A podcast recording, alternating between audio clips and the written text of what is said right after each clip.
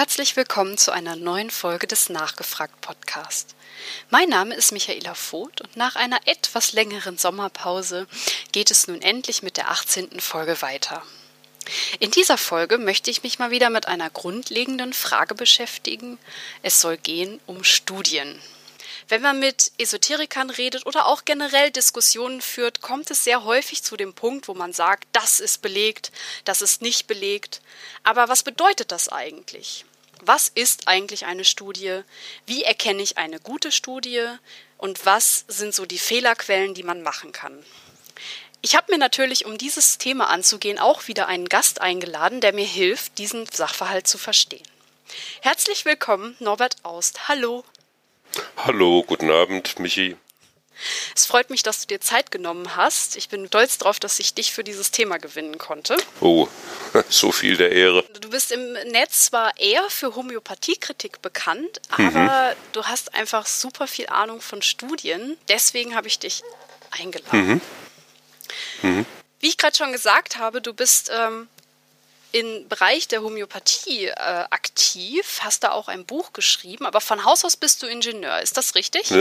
Ja, ich bin von Hause aus Maschinenbauingenieur und war in meiner aktiven Berufszeit eigentlich als im, also in verschiedenen Aufgaben in Forschung und Entwicklung tätig und auch im Qualitätsmanagement.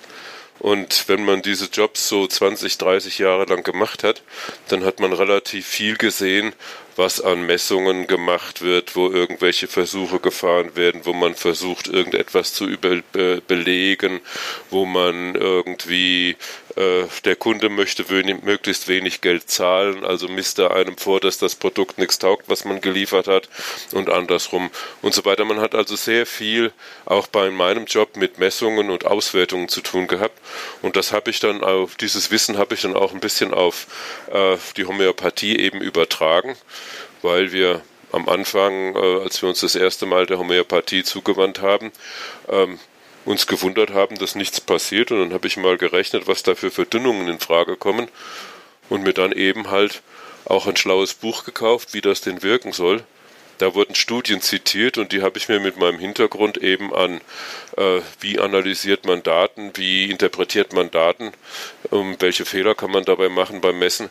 Das habe ich mir das mal angeguckt und ja, dann fand ich, dass das also, äh, ja, dass das eigentlich nicht einer ernsthaften Überprüfung standhält. Du hast ja eher im Bereich von ähm, Ingenieurfragen dich damit hm? auseinandergesetzt. Unterscheiden sich wissenschaftliche Fragestellungen von medizinischen Studien? Also eigentlich, äh, das ist das Erstaunliche, gar nicht so sehr doll. Natürlich bei den Medizinern ist das Studienobjekt der Mensch wesentlich komplizierter als die komplizierteste Maschine, die wir so haben. Also einfach, es sind viel zu viele Störgrößen dabei. Um es mal platt zu sagen, unsere Maschinen haben keine eigenen Willen. Äh, manchmal jedenfalls. Also man, meistens kann man dran glauben, dass sie nicht bösartig sind oder so. So, aber äh, die, die Idee, es ist was kaputt, ich, also Maschine funktioniert nicht, unser Produkt hat einen Fehler im Markt, wir müssen den Fehler finden, wir müssen den Fehler beheben, wir müssen irgendwie durch Messungen sicherstellen, dass der Fehler weg ist. Äh, das ist so unähnlich der Aufgabe der Studie nicht. Und jetzt sage ich mal so den Gedanken, gedanklich sind wir der Medizin auch gar nicht so weit weg, weil äh, das Ingenieurwesen verhält sich zur Physik wie die Medizin zur Biologie. Das eine ist die Wissenschaft, da geht es darum, etwas zu wissen, das ist die Physik oder die Biologie. Und im anderen Feld geht es darum, eine Aufgabe zu lösen, entweder einen Kranken zu heilen oder ein Produkt zu konstruieren. Und da, jetzt sagen wir mal, recht pragmatisch auch vorzugehen. Ne? Hast du denn eher in ähm, der Prüfung von solchen Maschinentests gearbeitet oder hast du auch richtig in der Forschung und Entwicklung was gemacht? Ja, ja du, ich war, ich war Entwicklungsleiter hier in einem kleinen Unternehmen, also klein, weltweit 3000 Leute. Ähm, und die, da machst du Produkte, du entwickelst ein Produkt, du konstruierst es, konstruierst es und dann kommt es ins Labor und dann wird es ausprobiert. Gerade es hier bei Vakuumpumpen und Verdichtern ist es nicht so einfach zu messen, wie die funktionieren oder ob die das tun, was sie sollen. Und wenn sie es nicht tun, muss man dann irgendwelche Abhilfemaßnahmen schaffen. Und da für dieses gesamte Ding war ich verantwortlich, dass am Ende das Produkt, das beim Kunden landet, das tut, was der Kunde will und was der Kunde davon erwartet eigentlich. Ne? Habt ihr die ähm, Ergebnisse dann auch in Form eines Papers veröffentlicht oder blieb das? Nein, das ist weniger. Unsere, unsere Ergebnisse taten sich dann im Katalog kund und irgendwann mal so hoffentlich in positiven schwarzen Zahlen im, äh, im Geschäftsbericht. Ähm, Gut, ich habe ein paar Patente irgendwann mal auch äh, gemacht, aber so äh, wissenschaftliche Veröffentlichungen äh, sind eigentlich weniger. Weißt du, wenn du in so kleinen mittelständischen Unternehmen tätig bist, dann tut man das Wissen, das man sich erarbeitet hat, lieber bei sich behalten und nicht der Konkurrenz via ja. Veröffentlichung zur Verfügung stellen. Ne? Jetzt hatten wir ja schon so ein bisschen angefangen, ähm, uns dem Thema Studien zu widmen. Mhm. Und ähm, du hast gesagt, dass sich das Paper gar nicht so stark von einer Studie unterscheidet. Was ist denn eigentlich eine Studie? Also eine Studie ist letztendlich ein, also in, in der Medizin und in die, diesem ganzen Life Sciences ist es halt eine eine wissenschaftliche Arbeit, die versucht, ein Ergebnis herzustellen. Es gibt verschiedene Arten von Studien, aber auf die, die wir hier normalerweise abzielen, die placebo-kontrollierte, randomisierte, doppelt verblindete Vergleichsstudie, damit ich schon mal dieses Wort Ungetüm gesagt habe, damit die Zuhörer jetzt hoffentlich nicht weglaufen. Ne? Ähm, diese Studie versucht also möglichst objektiv festzustellen, ob ein eingesetztes Mittel, ein Medikament, eine Therapie äh, bei Patienten erfolgreich eingesetzt werden kann, äh, welche Aussichten man damit hat auf Erfolg und ob es eventuell auch Nebenwirkungen gibt. Also äh, ne Nebenwirkungen, sprich unerwünschte Ereignisse. So, das möchte man in einem möglichst, sag ich mal, solchen Rahmen tun, dass äh, eindeutig ist, wenn es irgendwelche Unterschiede gibt zwischen den beiden Gruppen, die man bildet, dass das möglichst sicher auf dieses Medikament zurückgeführt werden kann. Problematik ist ja, äh, wenn einer von uns jetzt irgendwo ein Medikament nimmt, weil es ihm schlecht geht, und ähm, das spricht an oder auch nicht, und das ist alles äh, mehr oder weniger zufällig. Wir können gar nicht beurteilen selber, wäre das auch ohne das Mittel gewesen oder ähm, irgendwie. Und eine Studie versucht das jetzt eben in so einem, sag ich mal, fast Laborrahmen unter idealen Bedingungen herauszufinden, hat dieses Mittel eine pharmakologische Wirkung oder hat es die nicht? Du hast jetzt ja schon sehr, sehr viele Sachen gesagt die mhm. gewährleistet sein müssen, damit eine Studie gut wird. Wie designt man eine Studie? Und da hast du ja gerade schon ein paar Punkte genannt. Welche, was ist denn da wichtig? Also, wenn wir jetzt uns nochmal noch mal ganz kurz zurückgehen, äh, bevor wir eine Studie machen, geht es jetzt erstmal darum, was wir, was wir damit wollen. Wir wollen also herausfinden, ob ein Mittel wirkt, ob, eine, ob ein Medikament wirkt und wenn ja, wie und was es das tut, insbesondere welche Wirkung es tut. Wir versuchen also jetzt erstmal äh, ein Setting zu haben, womit wir möglichst objektiv herausbekommen können, ob diese, ob, ob ein Medikament wirkt. So, was von uns Menschen könnte denn da stören? Zum Beispiel ähm, es gibt sehr viele verschiedene Heilungswege, mit denen wir gesund werden. Äh, wir haben alle ein Immunsystem. Es gibt verschiedene Effekte, die Regression zur Mitte heißt. Wir können unterschiedlich stark äh, ähm, beaufschlagt sein von der Krankheit, also unterschiedlich äh, stark krank sein und so weiter. Das alles hat irgendwo mal auf das Ergebnis einen Einfluss, wie gut oder wie schlecht ein Mittel bei uns anspricht. Deshalb muss ich erstmal im Vergleich, einen Vergleich bilden, eine Gruppe ohne, eine Gruppe mit. Und ich muss dafür sorgen, dass diese beiden Gruppen möglichst gleich sind. So, und das tut man, indem man seine, seine Testpersonen, die man hat, 100, 200 oder noch mehr, dass man die nach einem Zufallsprinzip in die zwei Gruppen in eine Placebo-Gruppe, die wird später Placebo kriegen oder ein, ein, äh, ein Mittel mit bekannter Wirksamkeit und eine Gruppe, die dann tatsächlich das zu prüfende Mittel kriegt. Diese Aufteilung muss zufällig sein. Ja. Ein zweiter wichtiger Punkt ist, äh, da wir alle in irgendeiner Form Menschen sind und im Gegensatz zu Maschinen auch Eigeninteressen haben, Ängste haben, Befürchtungen haben, Erfahrungen haben, haben wir auch üblicherweise irgendeine Einstellung zu dem Mittel, was wir kriegen oder auch nicht kriegen. Und das, das würde auch irgendwelche Ergebnisse verfälschen. Und demzufolge heißt das, wir müssen verblindet sein. Am besten, also wir wissen gar nicht, ob wir jetzt das Placebo kriegen oder das andere. Das heißt, diese beiden Mittel, die man gibt, müssen auch möglichst gleich aussehen, sich möglichst gleich anfühlen, möglichst gleich schmecken. Das ist bei Homöopathika recht einfach. Die Mittel sind eh alle gleich. Entschuldigung. Ne? Aber da, das müssen wir also dafür sorgen, dass, die, dass diese beiden Gruppen nicht wissen, wer zu welcher Gruppe gehört. So, und wichtig ist auch, dass auch der Behandler und die Leute, die mit dem Patienten zu tun haben, dass die auch nicht wissen, wer was bekommen hat.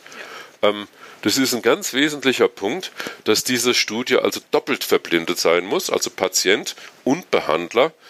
Denn äh, es ist einfach so, äh, später, spätestens dann, wenn das Ergebnis ermittelt wird, die Dinge, die man glaubt, die hinterfragt man nicht und die Dinge, wo man irgendwo ähm, ein unerwartetes Ergebnis bekommt, hinterfragt man. Das heißt, wenn also ein Homöopath eine Studie zur Homöopathie macht und er wüsste, ein, Homö ein Patient hätte das Homöopathik Homöopathikum bekommen, dann und der sagt, ich, mir ist nichts passiert, ich habe nichts gemerkt, dann wird er hinterfragen, wieso nicht, haben Sie wirklich alles bedacht und so weiter, wird er einen Effekt berichten, sagt, fragt der Homöopath nichts mehr. Und auf der anderen Seite andersrum. Also soll heißen, auch die Leute, die mit dem Patienten zu tun haben, die direkt die Mittel verabreichen und so weiter und auch mit dem Patienten reden, vielleicht auch die, die Daten ermitteln, die dürfen nicht wissen, äh, welcher Patient zu welcher äh, Gruppe gehört. So, es gibt noch ein, äh, was war jetzt, ähm, randomisiert, verblindet, Placebo kontrolliert fehlt noch. Placebo kontrolliert, genau. Also das ist die, die kontrollierte Studie. Die Kontrolle heißt, kontrollierte Studie heißt, es gibt eine Vergleichsgruppe, die eben jetzt in den meisten Fällen hier bei den, bei den Homöopathika eben ein Placebo bekommt und man vergleicht dann die, Aus, die, die Ergebnisse davon. Mhm. So, das ist jetzt, sagen wir mal, das Formale. Diese drei, die, diese zwei, und dann gibt es noch den, den, dritten Punkt, dass über alle äh, Patienten, die an der Gruppe teilnehmen, berichtet wird und nicht diejenigen, die ausgestiegen sind, einfach äh, nicht mehr berichtet wird. Das ist, das ist so das, was man die Qualität der Studie nennt. Aber eigentlich müsste es ja noch viel früher einsetzen. Also wenn ich eine Studie plane, und irgendetwas machen will, dann muss ich zunächst mal eine Forschungsfrage stellen, was will ich überhaupt ermitteln? Mhm. Also, ich will das Mittel XYZ bei, dem, bei den Beschwerden so und so äh, äh, darstellen oder ich will wissen, wie die Homöopathie bei dieser oder jenen Krankheit wirkt.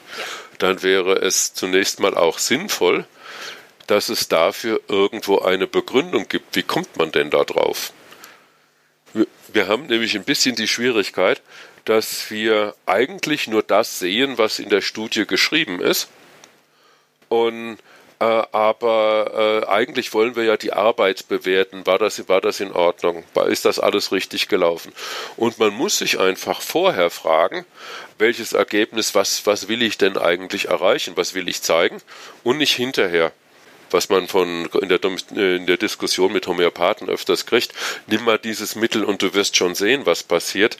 Das ist äh, eigentlich nicht zulässig, wenn man hinterher feststellt, ah, da ist ein Effekt gewesen, den, äh, das ist ja genau das, was ich erreichen wollte. Diesen Fehlschluss nennt man Texas Sharpshooter.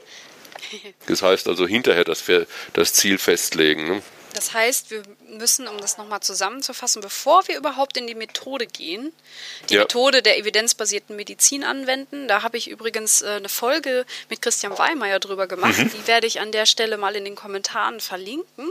Aber gehen wir mhm. jetzt mhm. einmal zurück. Also bevor wir überhaupt an die Methode rangehen, müssen wir überhaupt erstmal das, die Grundlagen, um die Studie überhaupt machen zu können, vernünftig glatt ziehen indem jo. wir eine Hypothese bilden, eine Fragestellung ausarbeiten und dann auf Basis dieser Fragestellung dann das Studiendesign ausarbeiten. Ja, also die Studien diese, diese doppelt verblindete, äh, also im, im, Fachjargon heißt das Ding PCT, äh, diese PCT ist eigentlich eine Bestätigung. Es, es soll irgendwo eine Annahme, die wir getroffen haben, dieses Mittel ist wahrscheinlich wirksam, diese, dieses soll es bestätigen. Ja. Wer die, die, die, die Idee, warum dieses Mittel oder warum dieser Ansatz bei dieser Krankheit wirksam sein, sein kann, den kann man aus anderen Studien haben. Den kann man in Data Mining einfach aus Stat großen Statistiken herausgelesen haben. Man stellt fest, hops, äh, die Leute, die dies und das äh, getan haben, die sind weniger häufig krank. Und jetzt ist die Frage, äh, gibt es da einen Zusammenhang zum Beispiel? Oder auch es könnten Beobachtungsstudien sein, Verlaufsstudien, wo man einfach Leute beobachtet in der Arztpraxis. Äh, dies und das bewährt sich oder, oder ähm, verhält sich irgendwie anders. Und das ist eigentlich die Grundlage. Man muss vorher schon wissen, es könnte sein, dass das Mittel XYZ bei dieser Krankheit wirkt und ich möchte das jetzt erfahren, tut es das tatsächlich. Also eine Studie ist so eine, so eine Bestätigungsforschung, möchte man fast sagen. Ne? Ist das immer so? Oder kann ich auch sagen, ich möchte zeigen, dieses Mittel funktioniert nicht? Das Nicht-Funktionieren, das ist, das ist schwierig zu zeigen.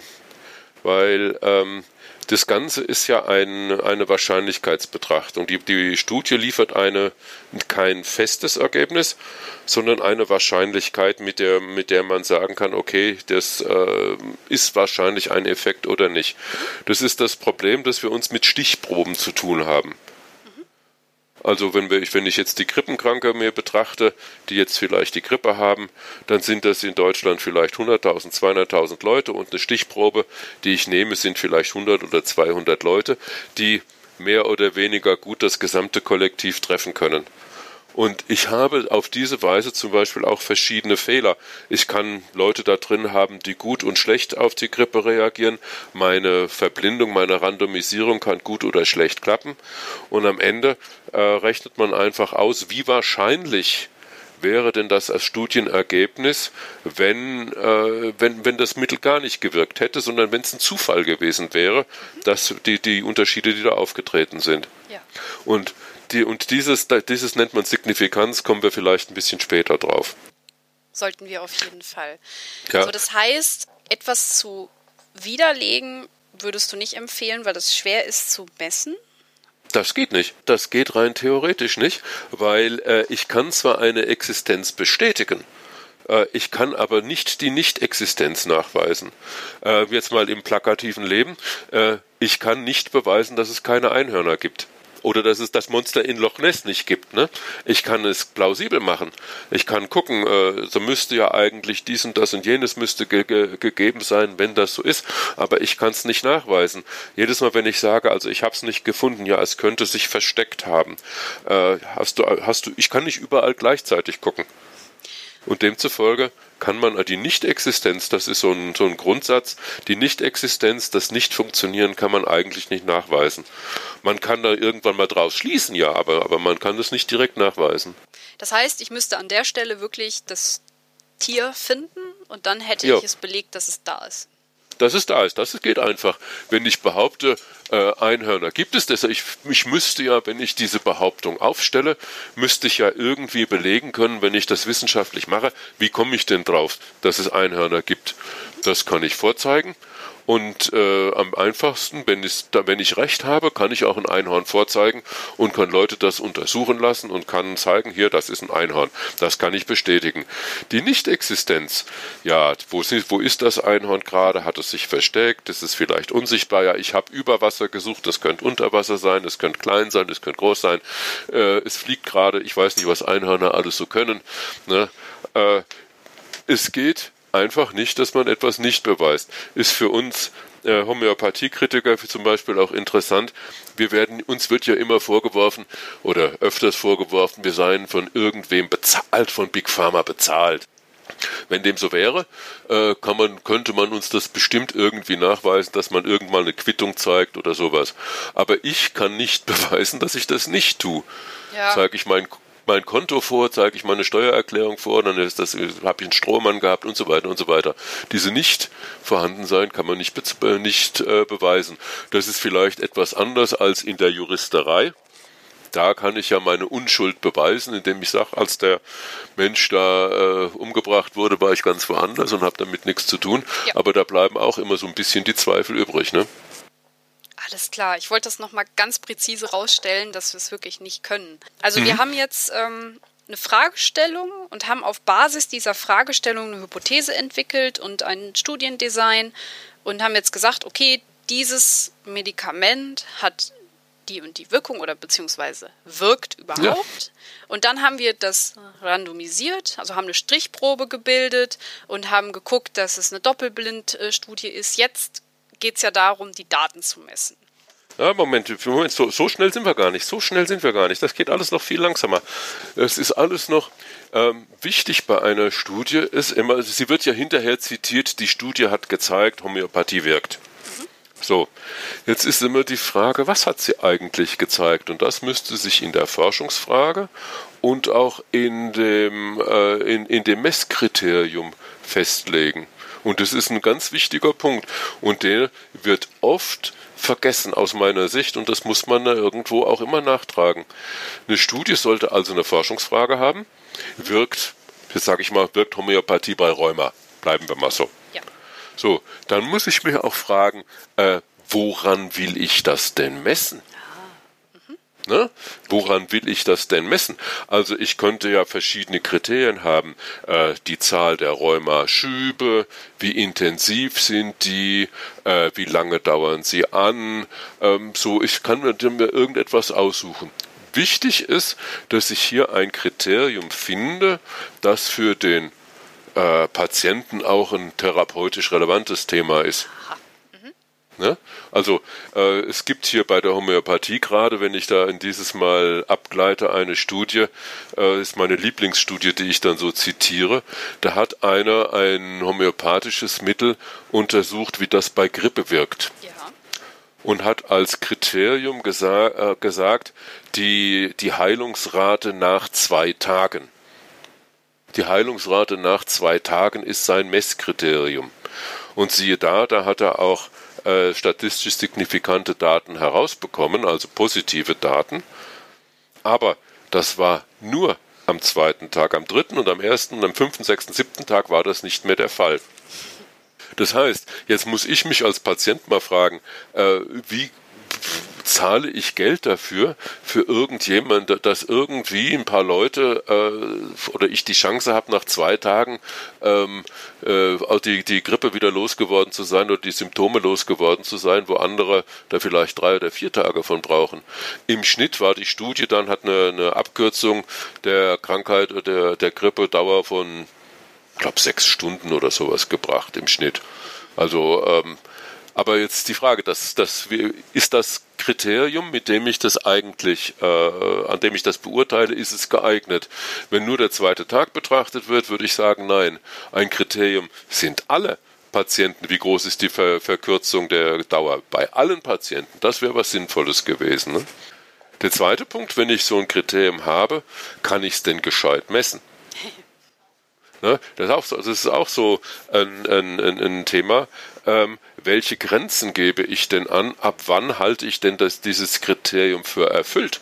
Gerade äh, bei dieser Grippestudie wieder, ich glaube, Rheuma ist ein bisschen äh, schwierig, aber diese Grippestudie, da äh, kann man natürlich Kriterien äh, definieren, ab wann gilt einer als grippekrank. Nase läuft, Kopfweh, äh, Hals rau, was auch immer, irgendwie Schwindelgefühl, Schweißausbrüche, so weiter. So, und jetzt kann ich die Frage, ab wann gilt er als genesen? Wenn alle, äh, äh, wenn alle Indikationen weg sind, wenn alle äh, diese, diese Symptome weg sind oder wenn sie auf die Hälfte runtergegangen sind oder wenn sie nicht mehr so schlimm sind, alles das muss man sich, muss man sich vorher überlegen. Ähm, und zwar, das ist der wesentliche Punkt auch vor der Studie. Ja. Vor der Studie, nicht hinterher. Gerade dieses am zweiten Tag ein, ein, ein Vorteil zu erzielen. Das ist ein typischer Fall, wo man sehen kann, dass das post hoc, also nachdem das Ergebnis festgelegen hat, dass man das dann festgelegt hat.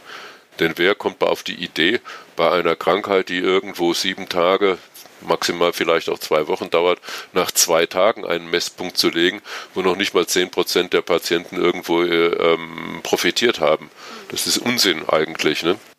Okay, also haben wir jetzt neben der Stichprobe und ähm, der Studienfrage haben wir uns jetzt überlegt, okay, was ist eigentlich meine Messgröße, was ist meine Kennzahl und wann sehe ich meine mhm. Hypothese als bestätigt an, in welcher Range gucke ich mir meine Kennzahl an. Genau, also das, wo, wie muss das Ergebnis sein, dass ich es dass gut finde, ne? Mhm. Dass es meine Annahme bestätigt.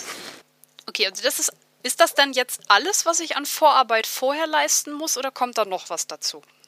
Also äh, was man natürlich leisten muss, man muss Patienten rekrutieren und so weiter. Diese ganze Infrastruktur muss man auch machen. Ähm, das ist auch beliebig kompliziert. Äh, eventuell muss man Fragebögen machen, Mess, äh, Messmittel äh, versuchen irgendwo zu kalibrieren. Viele Leute machen dann auch eine Pilotstorte vorneweg, wo man das einfach mal ausprobiert, ob das alles so richtig ist. Es ist also schon, schon eine ziemliche Arbeit da drin. Aber ähm, ich sag mal, da ich jetzt keine solche medizinische Studie selbst ausgeführt habe, äh, habe ich immer nur das, was ich in den Studien lese. Und das sind die wesentlichen Dinge, die dokumentiert sein müssen. Ne? Also, wie, äh, äh, was, will ich, was will ich messen und woran messe ich es und was ist mein Grenzwert? Äh, woran mache ich fest, ob ich jetzt äh, gewonnen habe oder nicht? So, dann rekrutiere ich meine Patienten, dann äh, teile ich die in die Gruppen ein und führe meinen Versuch eigentlich durch. Okay, wenn wir dann quasi unsere Vorarbeiten, unsere Hausaufgaben quasi gemacht haben, kommen wir langsam dazu, dass wir in den Test selber reingehen oder in die Studie ähm, den Ablauf haben. Jetzt kommen da, jetzt fallen da Daten raus. Mhm. Was passiert ab dann? Das ist für, für mich ein bisschen der Punkt gewesen, den ich mir gerne angeguckt habe. Äh, Gerade bei homöopathischen Studien, da wird das Datenmessen ziemlich vergewaltigt gelegentlich. Also es gibt Messtechniken, messtechnische äh, Grundlagen, die man da beachten muss. Das äh, gut ist auch öfters mal ein Kritikpunkt. Aber wenn man jetzt die Daten hat, äh, tatsächlich, dann muss man sie statistisch auswerten. Statistisch auswerten heißt, man muss nun eben seine Kennzahlen bilden, die man sich vorher vorgenommen hat, getrennt für die beiden Gruppen ja. und dann gucken, äh, war das möglicherweise ein Zufallsergebnis oder war es das nicht? So, das ist ein sehr äh, mathematisch anspruchsvolles äh, Vorgehen. Da es gibt für jedes oder für viele ähm, Fälle, die vorkommen können, welche Symptome man hat und wie man das misst und welche äh, Art die Daten sind, verschiedene sogenannte Signifikanztests. Da, äh, wer das interessiert ist, also die Wikipedia gibt da also einen sehr guten Überblick. Mhm, die englische zwar besser als die deutsche, aber jetzt, äh, da kann man sich sehr gut drüber informieren. Wir verlinken beide in den Show Notes. Mhm. Dennoch müssen wir auf diese Statistik noch mal einmal kurz zurückkommen. Du hast gerade ja. das Wort Signifikanz benutzt und dass man statistisch diese Daten auswerten muss. Mhm. Was bedeutet das?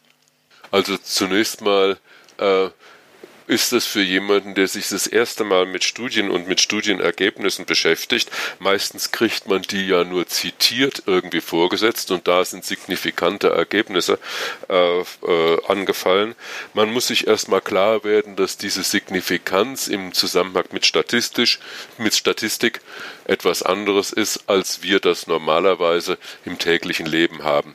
Wenn wir eine signifikante Veränderung, einen signifikanten Unterschied im täglichen Leben haben, meinen wir, ist es ein deutlicher Unterschied, den wir stark sehen können, der sich, der richtig ins Auge fällt. Ja. Ne? Das ist ein signifikanter Unterschied im täglichen Leben.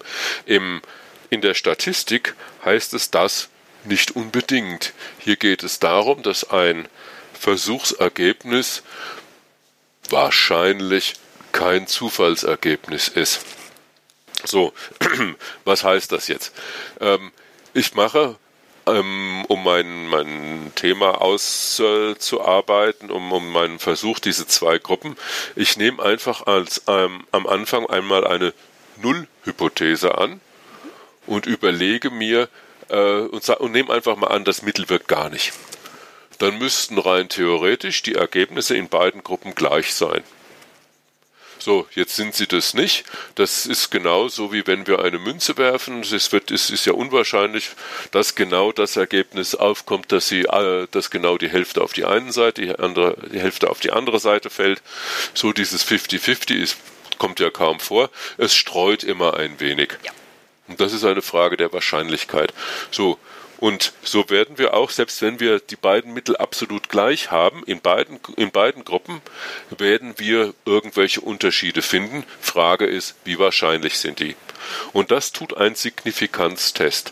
Der rechnet auf mathematischem Wege aus den Daten aus, aus den Daten, die ermittelt wurden, aus, wie wahrscheinlich ist das Ergebnis, wenn dies, das Mittel, das man gegeben hat, nicht wirksam gewesen wäre und es ein reines Zufallsergebnis ist. So, diese Wahrscheinlichkeit rechnet man aus und bei, durch eine allgemeine Übereinkunft sagt man alle Ergebnisse, bei denen die Wahrscheinlichkeit unter 5% liegt, die nimmt man an, dass es eben keine oder sehr wahrscheinlich keine Zufallsergebnisse waren. Und das ist etwas, was für den Laien schwierig ist eine Studie ist Schluss und, äh, Schluss und endlich keine, kein Nachweis, kein Beweis, weil es ist immer mit Wahrscheinlichkeiten. Zum Beispiel, weil ich sage jetzt hier, die Wahrscheinlichkeit für ein Zufall, für ein zufälliges Ergebnis muss unter 5% liegen. Das heißt aber auch, 5% der Ergebnisse, der positiven Studienergebnisse, die sind ein sogenanntes falsch positives Ergebnis. Sie zeigen einen positiven Effekt an, der gar nicht da ist. Das nennt man den sogenannten Alpha-Fehler. Und weil jede Studie, auch eine noch so gute, noch so gut gemachte Studie, das hat gar nichts mit Qualität oder sonst was zu tun, sondern schlicht und ergreifend mit Zufall. Eine, weil bei jeder Studie das der Fall sein kann, kann eine einzelne Studie, so gut sie auch immer gemacht sein mag, niemals ein Nachweis sein, dass es eine äh, diese Wirkung hat es jetzt gegeben. So. Ähm, das ist also im, im wichtig zu wissen, signifikantes Ergebnis ist nicht notwendigerweise groß und äh, ist signifikant und äh, es ist auch nicht unbedingt ein Beweis dafür, dass das, was man da angenommen hat und das, was man da gemacht hat, dass das richtig war. Das heißt, dass das Mittel tatsächlich wirkt. Das heißt, man muss eigentlich gründlicherweise, wenn man aus einer Studie zitiert, wo es signifikante Ergebnisse gibt, sagen mit einer Wahrscheinlichkeit von, je nachdem, ähm, was man sich dann angeguckt hat, ist der Sachverhalt, den man vorher definiert hat, belegt. Jo, also ja, so ganz so ist es bei den Medizinern halt nicht. Äh, sie sagen also eine einzelne Studie, naja, äh, ist, auf jeden Fall muss sie unabhängig repliziert werden.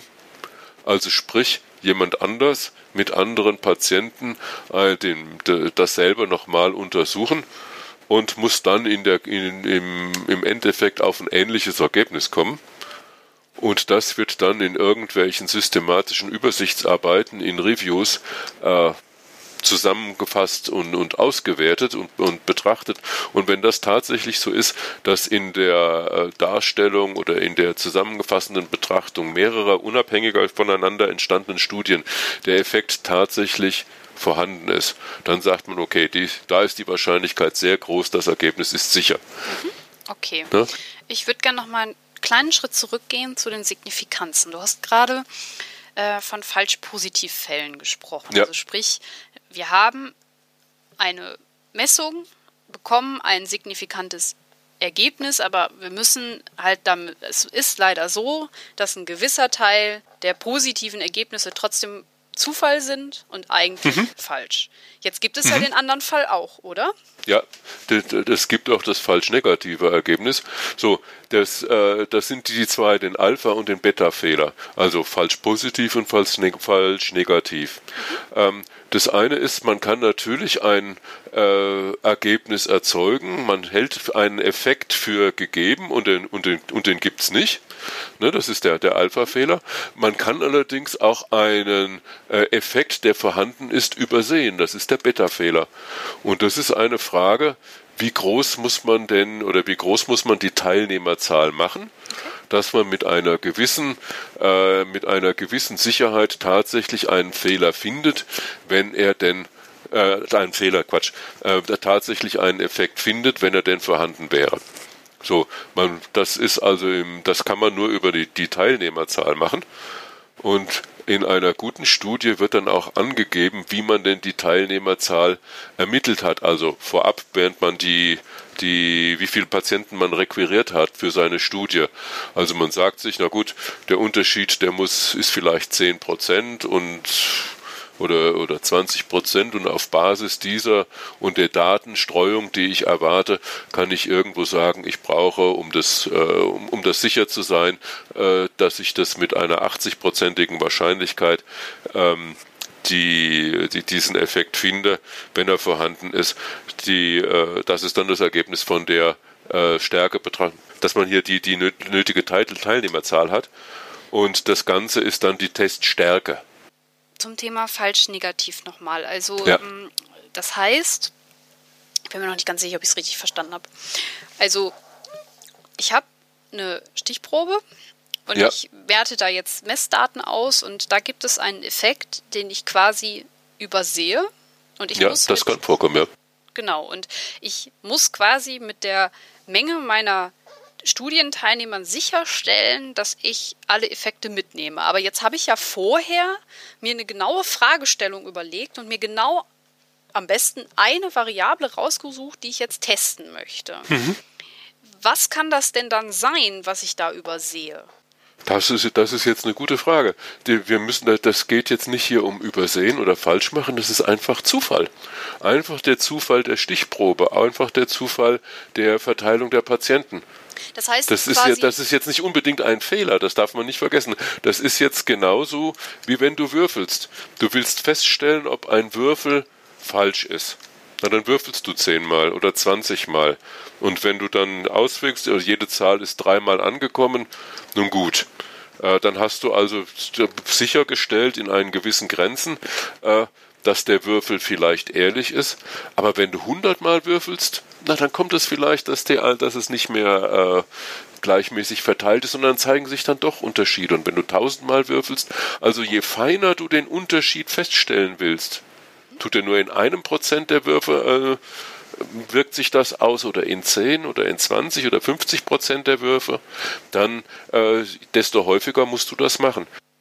Das heißt, eine größere, größere Stichprobe sorgt dafür, dass ich quasi Störvariablen, von denen ich zum Beispiel auch nicht wusste, dass sie vorkommen, dann halt sichtbar machen kann. Oh, so weit würde ich jetzt nicht gehen. Ich kann, ich kann möglichst kleine Effekte finden damit. Der, der, also also die, die, die Störvariablen muss ich auf eine andere Weise kontro äh, ähm, äh, kontrollieren. Natürlich gibt es so Effekte, dass eine äh, underpowerte Studie, also die mit viel zu wenig Teilnehmern hat, dass die extremer irgendwo be, äh, betont. Also einzelne Ausreißer machen sich, wenn nur eine kleine Studienpopulation vorliegt, natürlich stärker bemerkbar als bei einer großen Zahl. In großen Zahlen äh, gleichen sich die Extrema eher aus. Das ist wohl schon richtig, aber das ist kein Mittel, um jetzt irgendwelche regelrechten Störgrößen zu äh, äh, kontrollieren. Es geht einfach darum, um einen Effekt möglichst genau zu also um je kleiner der Effekt, den ich äh, finden will, desto mehr Testteilnehmer brauche ich. Und es ist auch der Effekt, dass ein signifikantes Ergebnis, das mit 5000 Testpersonen äh, ähm, herausgekommen ist, das äh, muss kein großer, das, das muss kein großer Effekt sein.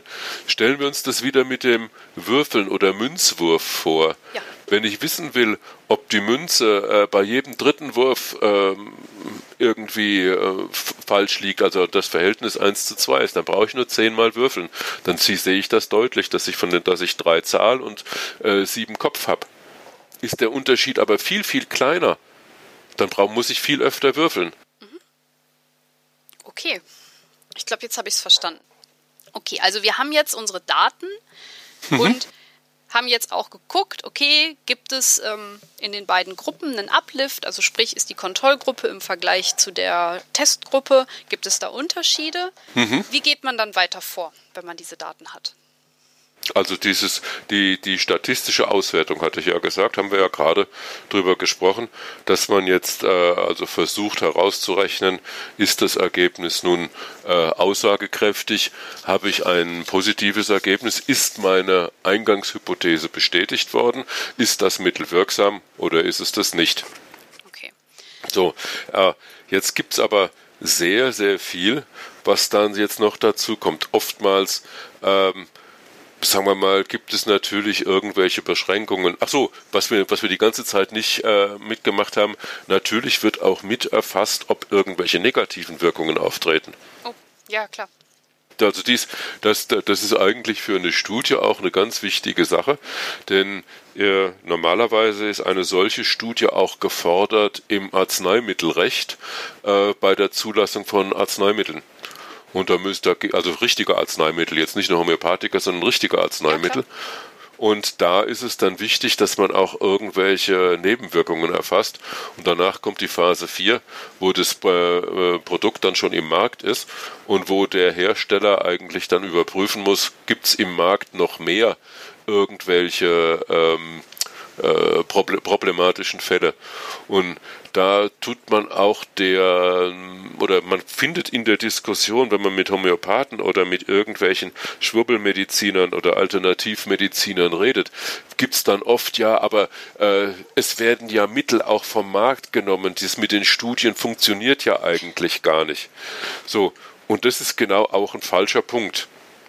Eine Studie wird immer mit einer vergleichsweise begrenzten Zahl gemacht, mit einer begrenzten Zahl Teilnehmer.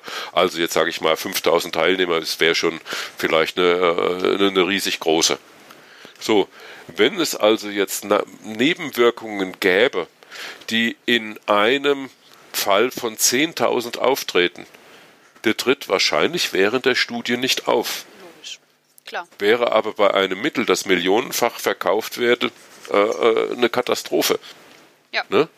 Also, und deshalb, dass letztendlich irgendwo Mittel auch im, im Markt sich dann bei einer Anwendung in millionenfacher Ausführung, dass sich dann irgendwelche Probleme zeigen, hat nichts damit zu tun oder nicht unbedingt. Also wenn alles nach Regeln und Gesetz gelaufen ist, zeigt das nicht unbedingt die Schwachheit der klinischen Studie also die vorher in Phase 3 die Wirksamkeit nachgewiesen hat oder die, die, die Wirksamkeit belegen soll, sondern ist einfach ein anderer Fokus, einfach ein anderer äh, Bereich diese, die, diese Aussage, die, dieses, diese Studien taugen nichts. Man sieht ja, dass irgendwie wie Kontergan und so weiter, dass das da irgendwelche Skandale gibt, wo man irgendwelche Mittel vom Markt nimmt. Ähm, das ist nicht die Aufgabe der klinischen Studie, da jetzt die feinsten Nebenwirkungen einfach, weil sie zahlenmäßig relativ gering sein können, die zu erfassen und zu ermitteln. Eigentlich zeigt doch auch die ähm, Revidierung einer Entscheidung ja eigentlich auch die Stärke des wissenschaftlichen Systems. Natürlich. Wir sind in der Lage, halt eine Hypothese zu, also man merkt, wir haben uns geirrt, also ziehen wir eine Konsequenz. Jo, auch wenn das zum Teil manchmal vielleicht etwas länger dauert und vor allen Dingen diejenigen Leute, die äh, diese Hypothese irgendwann mal mit Herzblut vertreten haben, dass denen das nicht so ganz furchtbar leicht fällt, den Irrtum einzugestehen. Es hat aber nichts damit zu tun, dass das prinzipiell funktioniert. Und das ist irgendwo, äh, wir irren uns voran und ähm, es wird immer besser und den, das Ergebnis sieht man. Hier bei uns im äh, Bekanntenkreis äh, haben wir zwei Fälle, die Leute leiden an Krebs. Äh, also was da an, an äh, Operationsmöglichkeiten und Untersuchungsmöglichkeiten, was es da heutzutage alles gibt, äh, wie das vorangegangen ist, das ist erstaunlich, das ist Wahnsinn. Auch wenn es von anderen Leuten, gerade von den Alternativmedizinern, gerne totgeredet wird. Aber das ist auch eben wir machen ja nichts anderes. Auch da sind sich die Ingenieure wie die Mediziner einig. Das ist Versuch und Irrtum. Ich probiere etwas aus. Ist es eine Lösung? Und wenn nein, mache ich es nicht.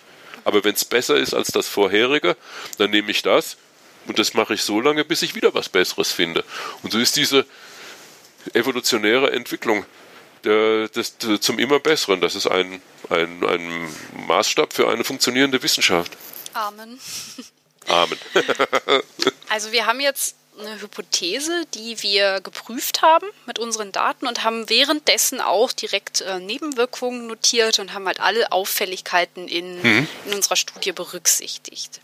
Ist es denn jetzt auch Teil einer Studie, dass man diese Daten auch noch über Hypothese bestätigt, ja, nein hinaus interpretiert oder gehört das nicht mehr zum Scope? Also im Prinzip schon. Ich meine, man hat es ja, äh, man, man, hat ja jetzt ähm, äh, für einen ganz speziellen Fall hat man das jetzt irgendwie gemacht und jetzt kommen zwei Dinge daraus. Das eine ist, dass man dies Ergebnis diskutiert man hat ja auch, während man die Studie macht, irgendwelche Erkenntnisse gesammelt und äh, man hat auch irgendwelche Dinge erlebt. Manche sind so, Dinge sind so gelaufen, wie man gedacht hat, andere nicht. Und man macht sich in der Diskussion, das ist ein sehr schwieriges Kapitel, erstmal Gedanken darüber, äh, was was bedeutet das Ergebnis eigentlich? Für mich ist das Ergebnis valide. Ne? Also könnte es Einflüsse gegeben haben, die mich da irgendwie getäuscht haben. Schönes Beispiel, wenn man eine, äh, eine Studie über Erkältungsmittel macht oder über Grippemittel, war die Grippesaison besonders stark oder war sie besonders schwach? Wenn sie zufällig besonders schwach war, dann habe ich vielleicht den Effekt nicht gefunden. Ne? Also solche oder oder äh, irgendwelche Patienten sind ausgefallen während der Studie, während der Studie besonders viele, besonders wenige. Überhaupt sich mal zu überlegen, hatte, könnte ich in irgendeiner Form einen Fehler da drin haben. Also nicht Fehler in dem Sinne, ich habe etwas bewusst falsch gemacht oder so, sondern wie gut tut das Ergebnis denn die Realität abbilden? Welche Störgrößen kann es denn geben? Die ich nicht berücksichtigt habe, weil ich von deren Existenz nicht wusste oder weil, weil man die einfach nicht kontrollieren kann. Was, wie, wie valide ist das Ergebnis? Das ist so der, der Bereich der Diskussion. Und danach kommt letztendlich die Schlussfolgerung. Was ist daraus zu schließen? Homöopathen schließen dann gerne, wenn sie da einmal ein Mittel gefunden haben, äh, das da funktioniert, ähm, ja, die, die Wirksamkeit der Homöopathie ist jetzt nachgewiesen. So, das ist es mitnichten. Es ist in diesem einen Fall möglicherweise gezeigt, dass es ein, ein überwahrscheinliches Ergebnis gibt. Aber der Nachweis hatten wir ja gesagt, das ist eine Studie ohnehin nicht. Und ähm, sie, sie gilt auch nur in diesem Umfeld, in dem sie gemacht worden ist. So, und hier kommt eigentlich das zum Tragen, was ich denke mal nach außen sich am schlimmsten auswirkt, dass nämlich die Studie überinterpretiert wird in, in der Schlussfolgerung. Okay. Aber nächstes, vielleicht nächstes Thema. Hast du noch Fragen?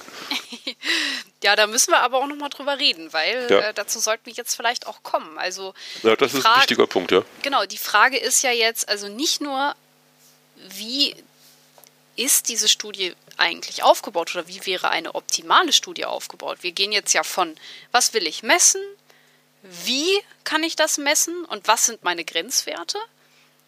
Dann macht man die Messung, dann wertet man das statistisch aus, dann macht man eine Diskussion, die auch selber derjenige, der die Studie durchführt, nochmal da kritisch hinterfragt, was ja. könnten meine Fehler sein. Und der macht dann eine Schlussfolgerung. Ja. Wenn ich jetzt aber diese Studie lese, was sind denn so Fehlerquellen, die mir dann da alle auffallen könnten? Wo kann was schiefgehen? Oh, da gibt's äh, praktisch überall. Ich, ich, ich sage jetzt mal, also wir, wir sind jetzt noch nicht dabei, dass irgendjemand anderes die, diese Studie zitiert, sondern was innerhalb der Studie passiert.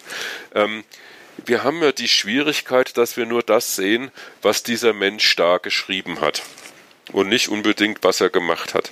Also ähm, zum Beispiel, was wir eingangs gesagt haben, diese Verblindung und Randomisierung äh, wie, der, wie die Placebos aufgebaut sind und ob alle Patienten da eingeflossen sind, was die Qualität der Studie ausmacht, das muss in der Studie beschrieben sein. Und da müssen zum Beispiel die Verfahren beschrieben sein, wie man das gemacht hat, und die müssen dafür geeignet sein, das Ziel auch zu erreichen. Das sind, das sind relativ wilde Kriterien, die man da äh, äh hat. Ähm, da gibt's dicke Bücher drüber. Also diese, der vom Cochrane, das Buch über äh, systematische Reviews und Analysen ist 600 Seiten dick, äh, um, wo, wo man da also irgendwo diese Dinge findet. Aber jetzt für den, für den, ähm, für den Laien kann man eigentlich, wenn man nicht weiß, was drinstehen sollte, kaum feststellen, ob die Studie gut ist oder schlecht. Das muss man einfach so sehen. Das heißt, ich, wir sind eigentlich darauf angewiesen, dass es Journalisten gibt, die diese Studie angucken und das. Fachleute, ob das Journalisten sind, ist eine andere, ist eine andere Frage. Aber Fachleute dieses interpretieren. Ne? Also was äh, was müsste eigentlich drinstehen? Das ist ein, ein, ähnliches Problem, wie wenn wir einen, einen, einen Vertrag formulieren müssten. Wir wissen auch nicht, was drinstehen müsste. Ne? Also ähm, ich sag mal, die, die, die, die ganze Sache, wie wir Qualität haben, oder ich habe ja im Qualitätswesen gearbeitet, ist immer die Frage, sind die Verfahren, die angewendet worden sind, auch geeignet, das zu tun? Also, ist die, ist die Forschungsfrage geeignet formuliert? Hat sie, ist sie geeignet für den Patienten? Kommt dann dabei was raus, wenn sie denn positiv beantwortet wird, was den Patienten interessiert? Ist meine Messgröße, die ich habe, geeignet, dieses auch zu messen? Sind meine Messverfahren geeignet, das Messergebnis zu erzeugen? Und da kann man sehr viele Fehler finden. Wenn man zum Beispiel äh, Messgeräte hat, die, die, deren Skalenabweichung oder deren, deren, deren Skalenwert äh, einfach viel zu grob ist. Ich hatte mal hier eine Arbeit gelesen, da ging es äh, darum, um Gewichtsreduzierung und Gewichtsminimierung, also irgendein Mittel, und da wurden die Patienten jeden Tag gewogen und äh, wie viel Gewicht minimiert worden ist. Und die hatten eine Skaleneinteilung alle 100 Gramm. Und damit hat man dann festgestellt, dass im Durchschnitt äh, die Gewichtsreduzierung 91 Gramm in dem einen Gruppe und bei der anderen Gruppe, was weiß ich, 72 Gramm war. Ja. So, äh, das ist das ist deutlich unterhalb der Auflösung des Messgeräts. Ne? Äh, würde man schon sagen, hm, das könnte es da bisschen, ist, ist ein bisschen zweifelhaft. Ne? Ja. So jetzt ähm, haben wir uns ja so ein bisschen darüber unterhalten, ob man solche Fehlerquellen auch finden kann. Das haben wir schon so ein bisschen anklingen lassen und da ist vor allem die Kernfrage, sind die Verfahren, die in dieser Studie angewendet wurden, geeignet, um die Hypothese zu belegen, ja oder nein? Also genau, um, um, ja, nicht nur um die, die Hypothese zu belegen, sondern auch den Zweck. Zum Beispiel, äh, die, wir hatten vorhin über die Signifikanz gesprochen. Und es gibt sehr viele Signifikanztests im Markt, die alle in irgendeiner Form für irgendwelche Messungen gut sind, also für irgendwelche Datentypen äh, äh zu gebrauchen sind. Jetzt ist aber das Problem, jetzt, ist, jetzt hat der, äh, der Kandidat da gemessen und möchte doch ein positives äh, Messergebnis haben. Ja, und dann geht er halt über den Markt und guckt, mit welchem Signifikanztest kriege ich denn das beste Ergebnis raus. Das gibt's. Ne? Und dann kommen dann, dann stellt man plötzlich fest, huch, er, äh, da wo ein, wo ein einfacher Vierfelder-Test gehen würde, hat er in irgendeiner Form äh, einen anderen Test gemacht. Na nu, warum das denn? Ne? Was käme denn eigentlich bei dem angemessenen Test raus? Ne? Und da kann man dann immer mal gucken. Aber das sind dann schon Fragen, die letztendlich irgendwo der, äh, der Normalsterbliche nicht mehr nachvollziehen kann oder nicht mehr finden kann. Das muss man einfach so sagen. Aber was man ja machen kann, ist, man kann gucken, ob die Studie sowas enthält und auch analysiert. Also sprich in dieser Diskussion. Ähm, ja. Da kann man ja gucken, ist das denn berücksichtigt worden? Ist der Autor ehrlich? Berücksichtigt, äh, erklärt mir der Autor, was er gemacht hat. Wie ist das Studiendesign beschrieben? Da kann ich also, ja zum Beispiel die Punkte, die du eben alle genannt hast, ja einmal ab, abprüfen und halt sagen, okay, wenn der, wenn der Studien, ähm, Macher da was weglässt, das ist ja schon mal ein schlechtes Zeichen dann, oder? Ja, okay. Das, das kannst du natürlich, sagen wir mal, theoretisch machen. Dass du jetzt in irgendeiner Form dass, äh, das, das einfach abfragst, irgendwo nach, nach irgendeiner Liste. Es gibt auch durchaus äh, verschiedene Bewertungskriterien und Kataloge, wie man das machen kann. Da habe ich jetzt also keinen Namen für. Da müsste ich, äh, also wie heißt das, Konsortliste oder das müsste ich mal nachgucken, wie sowas heißt. Also da gibt es schon Dinge, die, die man abhaken kann, die da mit drinstehen können. Aber das ist äh, für den Laien nichts. Der Laie muss, äh, kann, kann, sehr gut nachgucken, äh, wurde hier was untersucht, was mich überhaupt interessiert, was für einen solchen Patienten da ist? Und ist das Ergebnis, ist denn die Schlussfolgerung, äh, wird die überhaupt von dem Ergebnis gestützt? Mhm. Also, also gibt es das Ergebnis überhaupt her? So, das, das, ist, das, das ist das, was man äh, äh, so von Anfang an immer machen kann. Man muss ja auch bedenken, die Studien sind meistens in Englisch und die Studien sind für ein Fachpublikum geschrieben, nicht für den Laien. Ne? Also das, äh, das ist schon anspruchsvoll. Wenn ich jetzt dann als Laie trotzdem ähm, meine Argumente auf eine Studie ja, halt fußen möchte, was kann ich dann machen? Vielleicht. Auf meinen Blog gucken. also das heißt, wir sind dann schon darauf angewiesen, dass es Leute gibt, die, die ähm, sich damit beschäftigen. Genau, und da äh, guckt man dann nach. Also sprich, ähm, dass man sich nicht die ähm, normale Literatur anguckt, also sprich die, die, die ursprüngliche Studie, sondern dass man auf Blogs geht und Zeitungsartikel ja. liest. Und am besten also, dann nicht ähm, so Tageszeitungs-, ähm, also schnelle Presse, sondern wahrscheinlich ähm, das schon mal gar nicht, weil da findet man, halt, das ist immer so, gerade die Apothekenumschau, eine, eine Gruppe in USA hat gemessen ne, äh, und hat herausgefunden, äh, Forscher in den USA haben herausgefunden, dass der Verzehr von Fleischwurst Krebs verursacht. Ähm, ja, bitteschön, ne, also das, äh, wie, wie will man das nachgucken und so weiter. Es, es, ist ein sehr schwierig, es ist ein sehr schwieriges Kapitel, das gebe ich zu. Und da haben wir hier äh, also habe ich damals, als ich mein Buch äh, geschrieben habe, durchaus ja auch die Marktlücke gefunden. Es gibt ja keiner, keiner übersetzt das, die, dieses Fach Chinesisch äh, irgendwo in eine laienverständliche Form. Das tun wir beim INH probieren, dass man diese Dinge aufarbeitet. Das tun wir letztendlich irgendwo auch äh, viele von uns, das in ihren Blogs machen. Es gibt den Edzard Ernst in England, hier, äh, ich bin in diesen Dingen tätig, aber darauf ist man normalerweise angewiesen.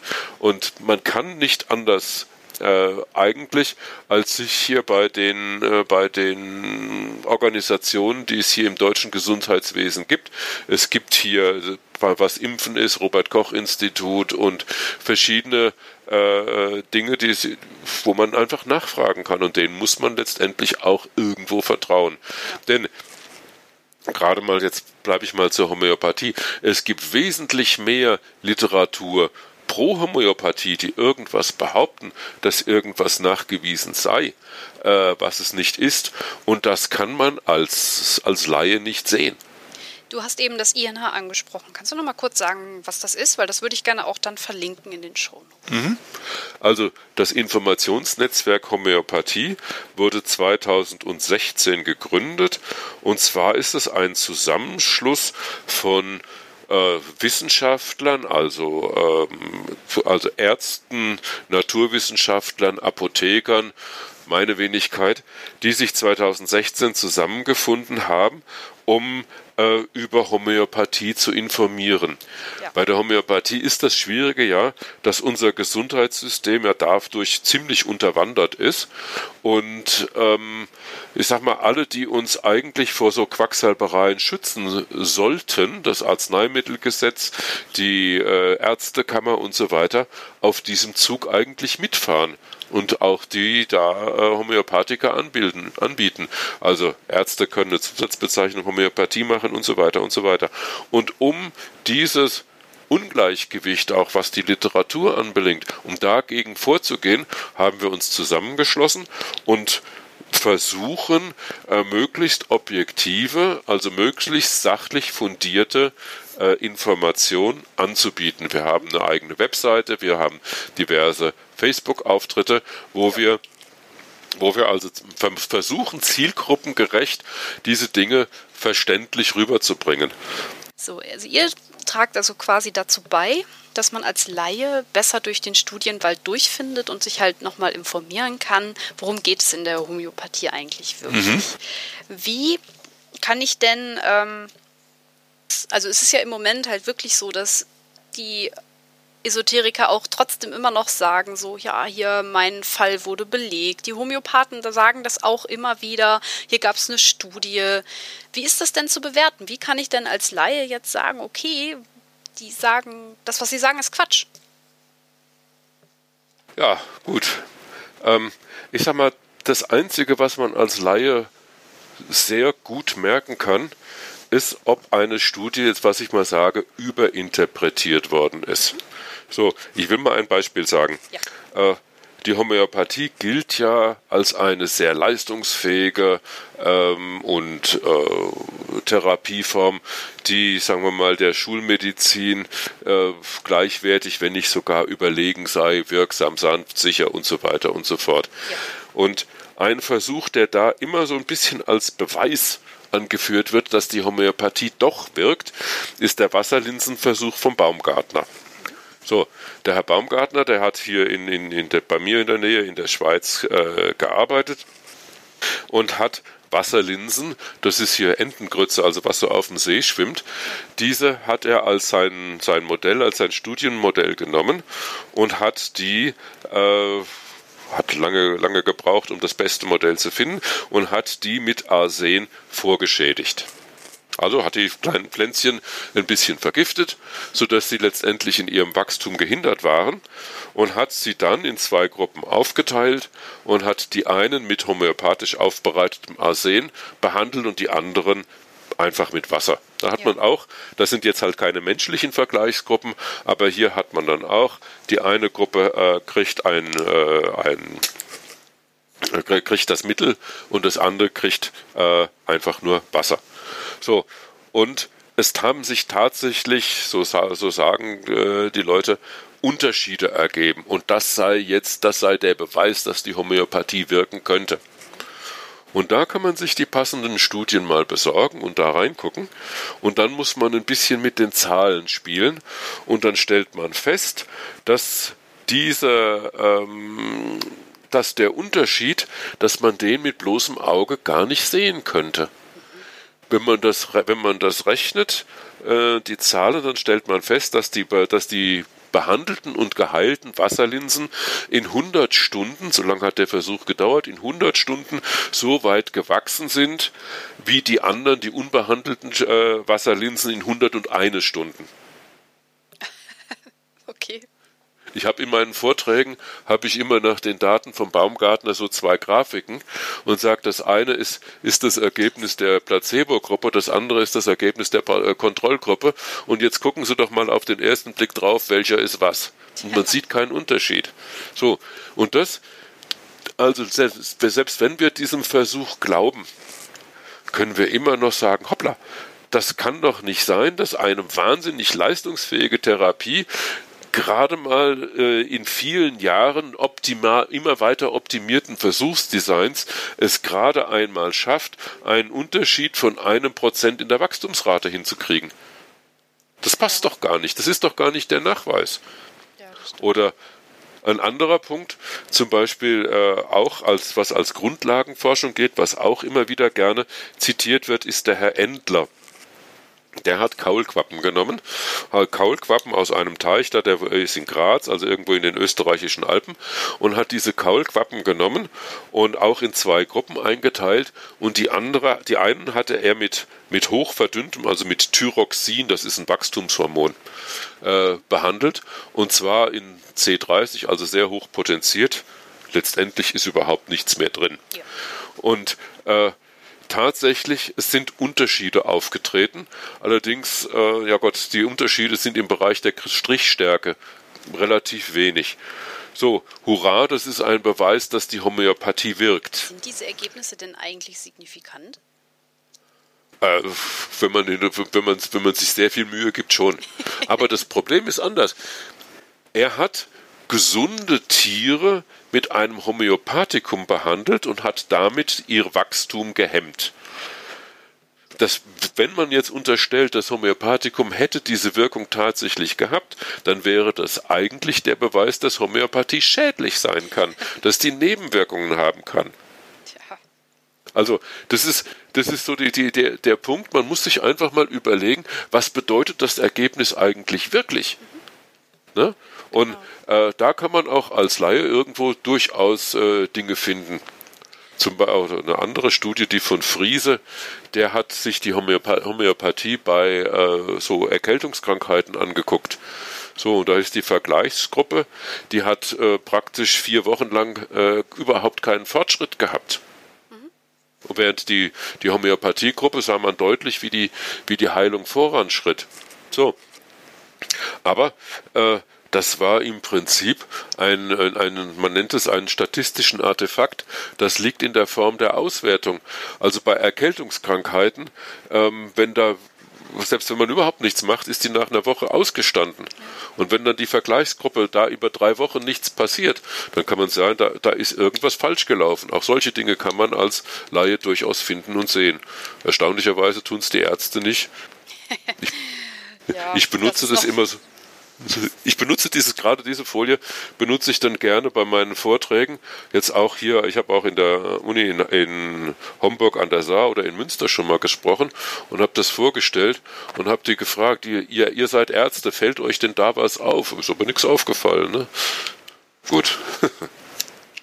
okay, also wir haben jetzt über die einzelne Studie geredet und wie ja. man auch als Laie das ein oder andere Problem finden kann. Hm. Jetzt ist es aber so, dass ich das, also mal ganz von mir persönlich gesprochen, dass im Moment so die Studien in der äh, Pseudomedizin und überhaupt in den Pseudowissenschaften wie aus den Boden sprießen und es ja mhm. ganze Journale gibt, in denen ähm, diese Fake-Science-Studien äh, auftauchen.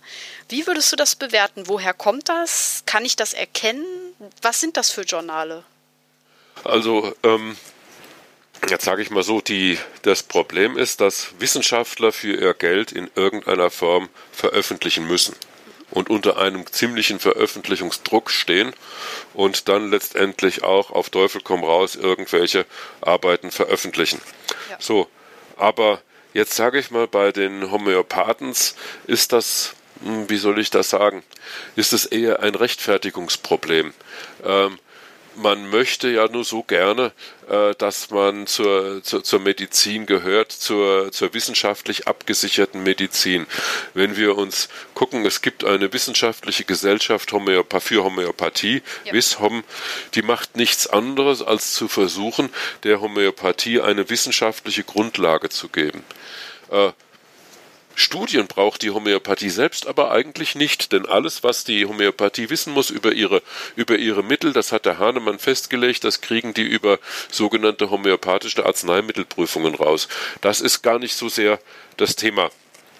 So, aber man möchte ja jetzt nun irgendwo sich da, da, da Geltung verschaffen. Und es gibt Journale, die auf diesem Trip leben, dass sie in irgendeiner Form äh, gegen Geld Papers veröffentlichen. Ein Paper zu veröffentlichen, ein Forschungsergebnis zu veröffentlichen, ist ja durchaus eine schwierige Sache. Es gibt äh, gute Journale, und auch äh, wissenschaftliche Journale haben üblicherweise ein sogenanntes Peer Review. Also ich muss meine Arbeit formulieren, dann reiche ich sie ein und dann gibt es normalerweise einen, einen, äh, einen Board of Editors, also einen, eine Gruppe, aus der werden drei oder vier Fachleute auf diesem Gebiet, wo ich meine Arbeit geschrieben habe, die werden bestimmt, sich diese Arbeit anzugucken, ob ich gewisse Dinge äh, ob ich alles richtig gemacht habe. Also nicht, ob meine Ergebnisse richtig sind, sondern ob ich formal und logisch irgendwo meine, mein, mein Ding nachvollziehbar ist. Ob ich meine Quellen richtig angegeben habe, ob, ich, ob äh, mein Text verständlich ist, ob meine Arbeit hinreichend neu ist und interessant, dass das auch tatsächlich als Forschung veröffentlicht gehört und ob ich, sagen wir mal, in, in sich irgendwo das Ganze irgendwo logisch aufgebaut habe. Das ist das sogenannte Peer Review. Das klappt bei den hochrenommierten Zeitungen meistens relativ gut. Auch da gibt es, weil es von Menschen gemacht ist, gibt es da sicherlich auch den einen oder anderen Fehler. Aber es gibt auch sehr viele Journale, die zwar nach außen hin äh, dieses äh, Peer Review ähm, einfach nur sehr äh, oberflächlich handhaben oder jetzt sage ich mal in der um, Zeit, Zeitschrift für Homöopathie und, äh, und Homöopathie, da glaube ich nicht, dass das Peer Review für äh, Arbeiten, die, die für die Homöopathie ein positives Ergebnis gebracht haben, dass die da tatsächlich sehr gründlich nachsehen. Was man machen kann, ist ähm, sich mal zu gucken, wie oft werden Arbeiten zitiert. Das ist normalerweise ein Merkmal für ein hochqualifiziertes äh, Journal. Also es gibt ein paar, das Lancet zum Beispiel oder New England Journal of Medicine oder sowas, Nature, das sind also große Journale, die, äh, wo es sehr schwierig ist, drin zu veröffentlichen. Aber es gibt halt auch viele tausend kleine. Und das, was eigentlich der, der Maßstab dafür ist, ist der sogenannte Impact Factor. wie stark werden die Arbeiten, die da drin veröffentlicht sind, von anderen zitiert. Und zwar zwei Jahre, glaube ich, nachdem das veröffentlicht worden ist. Wie stark ist das in das Grundlagenwissen eingeflossen? Und da gibt es den Google Scholar, ja. also Google Scholar geschrieben. Und da kann man, das ist also eine Suchmaschine für wissenschaftliche Arbeiten. Und da kann man immer mal gucken, wie oft ist diese oder jene Arbeit, um die es da geht, zitiert worden. Da steht nämlich, also wenn man das jetzt sucht, zum Beispiel ähm, da irgendwie eine Arbeit von Baumgartner zu Wasserlinsen und dann werden die Titel aufgezeigt und dann steht unten drunter immer drauf zitiert, also wie oft das zitiert worden ist. Und wenn eine Arbeit zur Homöopathie, äh, die da angeblich erfolgsversprechend ist, nur äh, weniger Male zitiert worden ist, naja, dann ist da, dann ist da nicht viel dran. Oder auch man kann sich systematische Reviews hernehmen. Und da gibt es zum Beispiel den Herrn Mathy, der ist sogar äh, Mitarbeiter des Homeopathy Research Institutes äh, in, in England. Der hat jetzt in dem Lauf der letzten zwei Jahre drei, drei Jahre äh, drei große Reviews veröffentlicht und da auch die Qualität und da auch die Studien bewertet.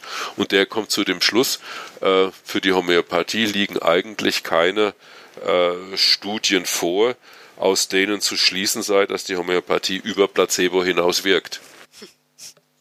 Wer hätte es gedacht? Ja, wer hätte es gedacht, ne? Und gerade, dass ein Homöopath, der also bestimmt nicht gegen die Homöopathie voreingenommen ist, zu diesem Ergebnis kommt, finde ich eigentlich bemerkenswert, ne? Ja, eigentlich schon. Wie würdest du denn sagen, wie, oder beziehungsweise wie würdest du bewerten, wenn Leute in Diskussionen Studien als Argumente heranziehen? Findest du das wichtig? Ah, es kommt drauf an, ob sie jetzt als Totschlagsargument gelten. Also äh, äh, das, das kann man ja machen. Man kann sich ja durchaus in einer Diskussion auch darauf verlassen, dass das Gegenüber die, die, die Studie erstmal nicht kennt. Ne? So, und dass das jetzt erstmal eine, eine, eine Strategie ist, in irgendeiner Form das äh, wegzudrücken. Also wenn Studien zitiert werden in einer Diskussion, dann sollte man schon die Quellen genau nennen und auch genau definieren, was man mit dieser Studie belegen will. Was die aussagen soll, wie, in welcher Form und Art und Weise will ich meine Argumente damit stützen. Ja. Ne? Also, äh, damit das Gegenüber auch eine Chance hat, irgendwo nachzugucken, äh, das ist in irgendeiner Form äh, sinnvoll, dem kann ich folgen oder dem kann ich nicht folgen. Ist das denn was, was du ähm, beiden Seiten sagen würdest, also einmal den Wissenschaftlern und auch den Pseudowissenschaftlern. Also, dass man da ein bisschen mehr aufpassen muss, wie man argumentiert und quasi eben die Studie nicht als Totschlagargument benutzt, sondern genau erklärt, was man sagen will. Ha, ja, weißt du, ich habe äh, so einige ähm, Leute gibt es, die da immer über Studien diskutieren und diese Studien auch anfügen. Da gibt es den Herrn Behnke vom Zentral äh, von der Carstens Stiftung, und nee, Behnke sitzt beim Zentralverband homöopathischer Ärzte und der ist daran interessiert, diese Studien positiv darzustellen, die es da gibt. Und der zitiert einfach falsch. Er zitiert einfach falsch. Ähm, Im Prinzip, ähm, ich würde ja gerne mal mit dem Mann über Studien diskutieren, aber der entzieht sich einer Diskussion, um, um uns dann vorzuwerfen, dass man mit uns nicht diskutieren könne. Ne? Das also kommt irgendwie nicht so gut rüber. Also, sagen wir mal, in einer Studie, eine Studie zu zitieren und darüber zu diskutieren, ist auch etwas, was sicherlich positiv ist, aber was für den Zuschauer wahrscheinlich höchst langweilig ist, weil man dann relativ schnell in Details kommt. Das heißt, der Zweck einer Studie dient eigentlich dann doch wirklich eher, dass man ähm, die Grundlagen vertieft, dass man den Sachverhalt versteht ja. Und ähm, jetzt weniger, dass man in der Diskussion selber jetzt hier eine Studie nach der anderen aneinander reiht, vielleicht es selber nein, nein. auch gar nicht richtig versteht, sondern es einfach nur so wiederkäut. Das würdest du sagen, ist nicht die beste Strategie. Das ist, nicht, das ist überhaupt nicht die beste Strategie. Äh, das, sagen wir mal, Studien sind nicht als Waffen gemacht, normalerweise. Studien sind irgendwie gemacht, um irgendwie ein Ergebnis zu bestätigen, um zu irgendetwas zu kommen. Natürlich werden sie dann angezogen, äh, wenn wir sagen, Homöopathie wirkt nicht, aber es gibt Studien, die gezeigt hat, die, die, wo herauskam, dass die Homöopathie doch besser war als Placebo. Ja, dann können wir wieder diskutieren, ja, aber diese Studien waren von schlechter Qualität. Ähm, Das ist aber für den Außenstehenden kaum nachvollziehbar. Also ich kann verstehen, dass wenn es jetzt hier zum Beispiel so Diskussionsrunden im Fernsehen gibt, dass die Reporter das gar nicht gerne mögen, wenn, wenn da die äh, Diskussion in Studien abgleitet. Das ist was anderes, wie äh, wenn wir uns hier äh, auf Blogs oder sowas unterhalten, wo das Ganze äh, über längeren Zeitraum schriftlich geht, wo man dann tatsächlich auch mal die Zeit hat, irgendetwas nachzuprüfen. Da ist es was anderes. Aber ich gehe jetzt von der mündlichen Diskussion aus. Ja. Da ist es über die Studien zu sprechen, ein, ein relativ schwieriger Fall. Das heißt, es ist zwar schon wichtig, dass man versteht, was eine Studie möchte, welche ja. Fehlerquellen sie haben kann und was das eigentlich bedeutet, was in so einer Studie abgefragt wurde. Was sagen die Daten, wie ähm, muss man sie einordnen, aber dass man dann diese Studie eigentlich eher dazu nutzt, um wirklich sein Wissen anzureichern und wenn man dann in die Diskussion geht, darf man nicht vergessen, die Leute abzuholen. Ja, das ist jetzt ein bisschen, ein bisschen weit gefasst, würde ich sagen. Also die, ähm, wie soll ich sagen, die, die Studien sind nicht als, Argumenta äh, als Argumentationshilfe für uns gemacht worden. Sie sind sicherlich eine Art Bestätigungsforschung, dass die Homöopathie nun endlich auch mal irgendwelche Erfolge hat, irgendwelche wissenschaftlichen Erfolge. Davon gibt es ja äh, durchaus ähm, viele dieser Studien sehen so aus. Aber das ist die, die Einzelheiten der Studie sind nicht äh, geeignet dafür, hier, hier diskutiert zu werden. Was man sagen kann ist, oder was man, was man beherzigen sollte, eine einzelne Studie ist immer eine Stichprobe, ist ein Zufallsergebnis. Es ist genauso das Ergebnis, wenn ich morgens aufstehe, bin ich gut zurecht oder nicht so gut zurecht. Das ist ein Zufall. Das kann ich in irgendeiner Form mal so, mal so. Ich kann da auch nichts, kann nicht unbedingt große Generalschlüsse dran ziehen und letztendlich den Schluss draus zu ziehen. Homöopathie ist wirksam. Das haben Studien belegt. Das kann, das können Studien nicht leisten. Das sollte man eigentlich wissen. Und damit hat man eigentlich schon das weitestgehend äh, äh, die, die Diskussion abgeschlossen damit. Okay. Haben wir denn außer dem Punkt, den du jetzt gerade noch genannt hast, noch etwas vergessen, wenn es um das Thema Studien geht? Ähm, wenn wir auf die Homöopathie zielen würden, dann würde man jetzt noch sagen, es gibt diese, diese, diese Studie, die wir jetzt, oder nicht nur bezogen auf die Homöopathie, diese Studie, die wir jetzt beschrieben haben, die doppelt verblindete, randomisierte, placebo-kontrollierte Vergleichsstudie, das ist ja im Prinzip ein Idealfall. Den kann man ja nicht immer machen sagen wir mal, man kann jetzt nicht Placebo operieren. Das geht nicht. Man nimmt den Blinddarm raus oder man tut es nicht, aber ein Placebo kann man nicht machen, äh, Placebo-Blinddarm-Entfernung kann man nicht machen. Ja. Und es gibt auch Grenzen, wo es einfach ethisch nicht möglich ist. Ja, klar. Stell dir vor, beim Impfen. Also du kannst jetzt nicht äh, die, die Wirkung einer Pockenschutzimpfung oder äh, Masernimpfung dadurch äh, ähm, feststellen, dass du jetzt eine Population dir suchst und die eine Hälfte der kleinen Kinder impfst du nicht und dann guckst du mal, ob sie sterben dran oder nicht. Das ist ja, das ist ja ethisch nicht machbar. Ne? Also das, das, das tut man ja nicht. Oder kriegt man ja von keiner Ethikkommission durch. Da muss man sich dann mit anderen Studiendesigns behelfen. Das ist, sind dann äh, Beobachtungsstudien, wo man einfach auf dem darauf verzichtet, in irgendeiner Form irgendeinem Patienten irgendwie was vorzuschreiben. Man, be man beobachtet einfach die Leute, die jetzt äh, ein Mittel verschrieben kriegen oder die eine bestimmte Arztkategorie aufkommen, die, die zum Homöopathen gehen, mit denen, die nicht zum Homöopathen gehen. Da sind eine ganze Menge Störgrößen sind da nicht mehr äh, sind da nicht mehr kontrolliert. Es ist kein Zufall mehr. Wir können nicht mehr sehen, dass beide Gruppen vom Anfang an gleich gewesen sind. Ja. Es könnte ja sein, dass die mit der leichteren Erkrankung zum Homöopathen gehen und die, und, und die schweren Erkrankungen landen beim, beim, beim Mediziner, beim richtigen Mediziner. Oder wir können auch sagen, dass die Leute, die zur der Homöopathie aufrufen, wahrscheinlich oder mit einer höheren Wahrscheinlichkeit auch sonst auf ihre äh, Gesundheit achten, weniger rauchen, mehr Sport treiben, weniger essen und so weiter, gesünder leben und dass dann, dass das kann alles die Ergebnisse in irgendeiner Form verschieben. Aber es gibt Fälle, da kann man das letztendlich irgendwo, weil die andere, weil, weil die placebo-kontrollierte Vergleichsstudie einfach aus ethischen oder aus sonstigen technischen Gründen zur Verfügung steht, kann man das nicht anders machen. Dann sollte man aber auch in irgendeiner Form einen, eine Idee haben, wie die Wirkung zustande kommen könnte. Also beispielsweise äh, früher das Rauchen. Die schädliche Wirkung des Rauchens gilt auch als nachgewiesen, obwohl es mit Sicherheit keine placebo-kontrollierte Vergleichsstudie gab. Einfach auch aus ethischen Gründen. Man kann nicht einfach sagen, die eine Hälfte der Bevölkerung muss rauchen und die andere darf nicht. Also das, das kann man also einfach nicht machen. Wie man ist man hat denn aber zu dem Schluss gekommen, dass die Wirkung nachgewiesen ist stattdessen? ja, man hat einfach gesehen, äh, es gibt eine, äh, im, im, im Tierversuch konnte man zeigen, dass, die, dass der Nikotin letztendlich krebsverursachend ist, an Mäusen und Ratten.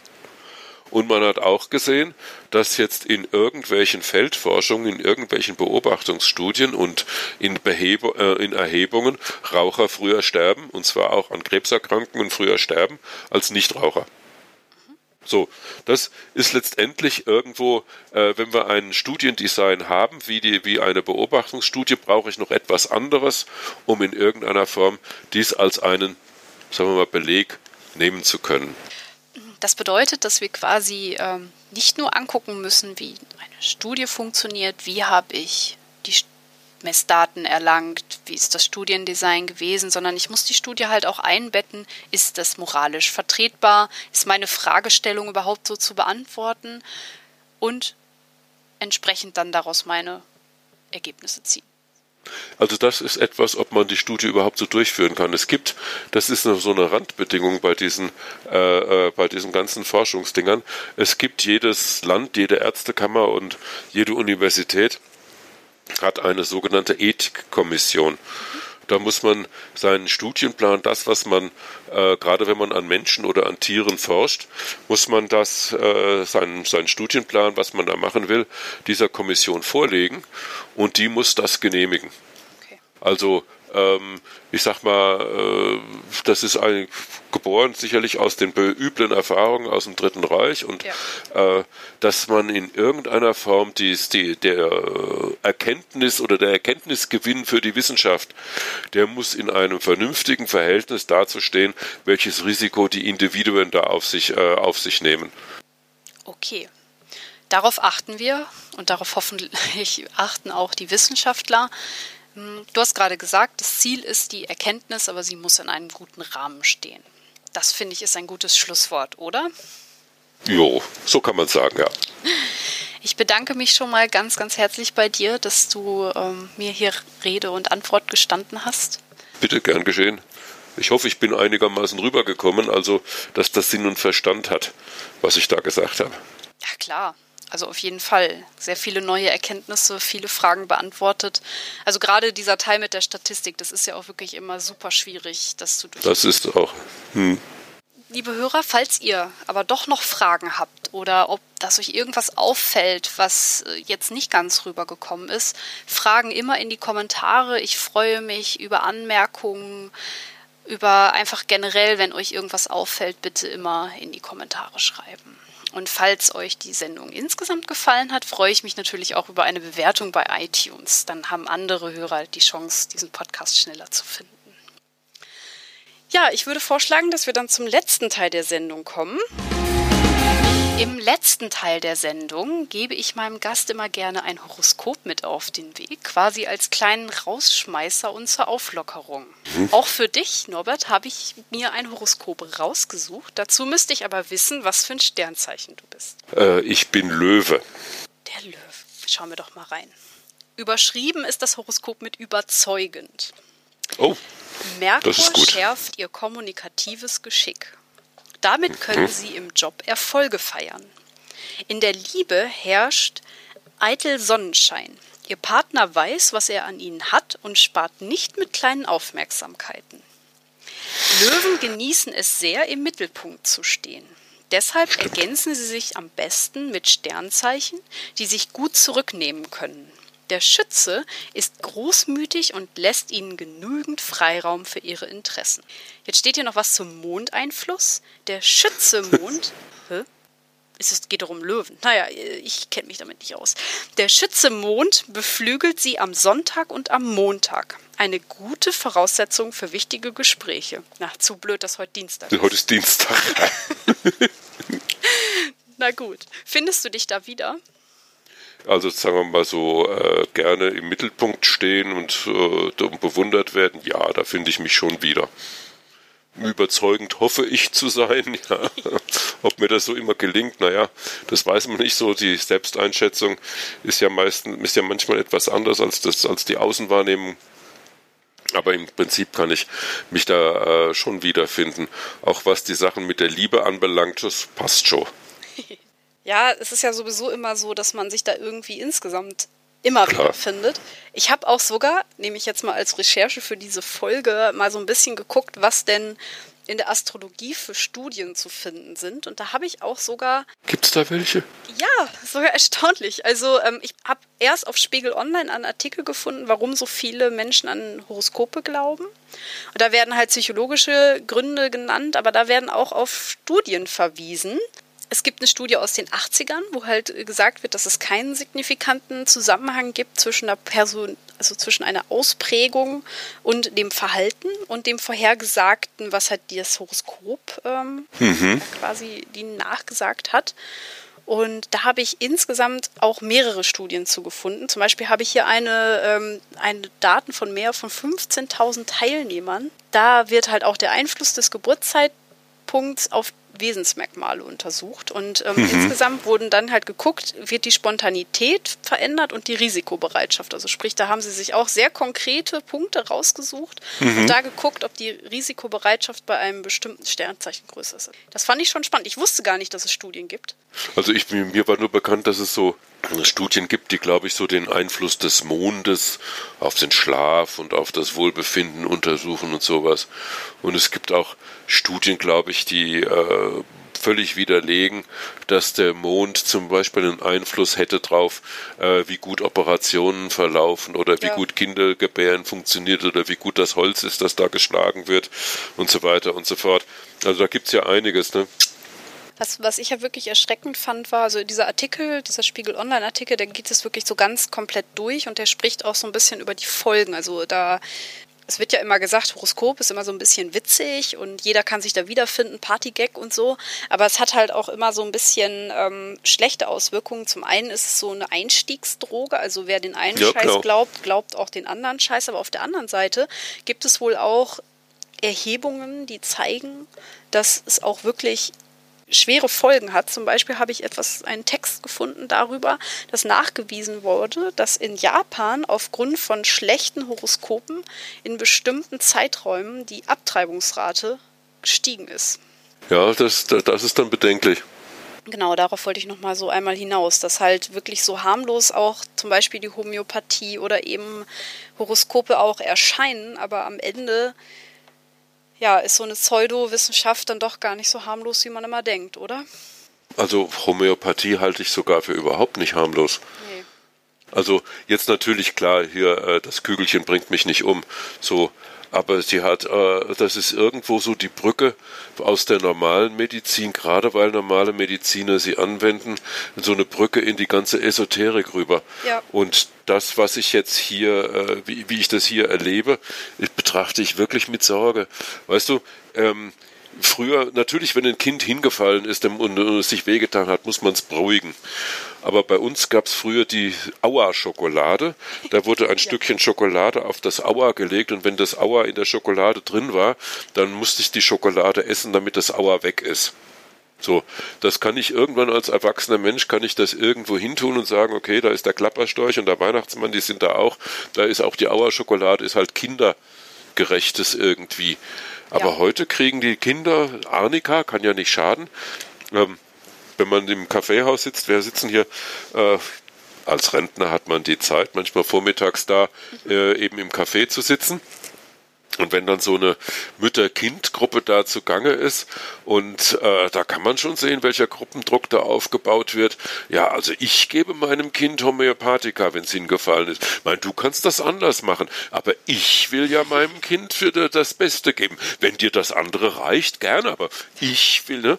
Und also wer, wer kann dem widerstehen, ne? Ja, und am Ende. Medikamentengewöhnung. Das ist Medikamentengewöhnung. Ähm, Hier Susanne, hier, hier meine Frau, hat äh, ja auch mit, mit Kindern gearbeitet, die jetzt hier äh, Lernschwächen hatten und so weiter. Und da hat jeder seine Arika-Kügelchen oder irgendwas im Tornister. Und jetzt wird, wurde die Werbung gemacht hier. Ja, es gibt auch Bach, ne, nicht Bachblüten, irgendwelche, irgend, ja, also ich weiß nicht mehr, was es war, oder Schüsslersalze für Kinder, die in die Schule gehen, weil die Schule ist ja so schwierig, da muss man ja vorher schon mal Schüssler, also irgendwie solche Kügelchen einwerfen. Ja, Herrgott, dass man auch irgendwie einfach mal was aushält, dass das das ist nicht mehr. Ne? Äh, Irgendwann äh, bei jedem kleinen Unwohlsein muss ich was einwerfen. Das ist doch eigentlich das Suchtpotenzial. Ne? Ja. Ähm, Im Säufer oder im Rauschgiftsüchtigen geht es doch nicht anders. Das, was da geht und dass die Ar- Argumente, die die Homöopathen gerne bringen, äh, äh, das ist die Schulmedizin nicht anerkannt und die böse Pharma und so weiter. Das ist genau die gleichen Argumente, bringt auch der äh, Humble da mit seiner Mi- Mineral Miracle Supplement da, also mit MMS und so, und, und so weiter an. Sind haargenau die, die Argumente in der gleichen Linie. Und das finde ich keine gute Entwicklung. Ich nehme an, unsere zunehmende Impfskepsis, die es hier in Deutschland gibt, ha- hat auch stark ihren Boden da irgendwo in der esoterischen und alternativen Medizin. Homöopathie und, äh, und Impfkritik gehen, sollen ziemlich gut korrelieren. Ja, es sind ja auch, äh, kommt ja meistens auch aus den gleichen Szenen. Das ist ja leider Hm. das Erschreckende. Haben wir noch was Positives zum Ende? Wir haben ja jetzt sehr viel Negatives über unsere Gesellschaft und die Entwicklung gesagt, aber gibt es auch positive Punkte? Ah, das ist natürlich. Ich meine, ich habe es schon mal aus, ähm, anklingen lassen. Ich bin ja als Ingenieur früher nicht mit der Medizin in Berührung gekommen und habe mich auch gar nicht so sehr drum gekümmert. Wir haben zwar, unsere Firma hat zwar auch Geräte für die Medizintechnik geliefert und für äh, pharmazeutische Industrie aber man hat das mehr oder weniger die Regelung äh, bekommen. Aber jetzt, wo man, wo ich hier so ein bisschen älter werde und na, auch das eine oder andere passiv äh, mitbekomme, ich bin wahnsinnig erstaunt, was die Medizin für Fortschritte gemacht hat. Ja, allerdings. Also, wenn man da, wenn man sich mal vorstellt, was war das vor 50 oder 100 Jahren bestimmt für eine Quälerei zum Zahnarzt zu gehen und heute? Also, das finde ich toll. Und ich, es ärger, ich ärgere mich saumäßig, wie dieses System irgendwo von anderen Leuten schlecht gemacht wird. Ich finde das äh, wirklich eine tolle Sache. Ich, wie gesagt, ich bin begeistert von der Leistungsfähigkeit, die das hat. Dass es auch Schwächen gibt, geschenkt, haben alle menschengemachten Dinge. Genau. Nee, das würde ich aber auch so sehen, dass wir definitiv nicht das kaputtreden sollten, was schon so faszinierend Nein. ist. Also wir brauchen gar nicht irgendwelche Schwurbelergebnisse, irgendwas, was, das, was wir haben, besonders macht. Nein, wir haben die Wissenschaft und die ist schon cool genug. Jo. Dann würde ich sagen, machen wir an der Stelle den Sack auch zu. Ich denke, wir haben unser Thema vollumfänglich behandelt. Das freut mich. Hat mir auch Spaß gemacht. Dankeschön. Nochmals danke an dich, Norbert. Danke. Und an euch, liebe Hörer, danke fürs Zuhören. Tschüss. Tschüss, auf Wiedersehen aus dem Süden Deutschlands.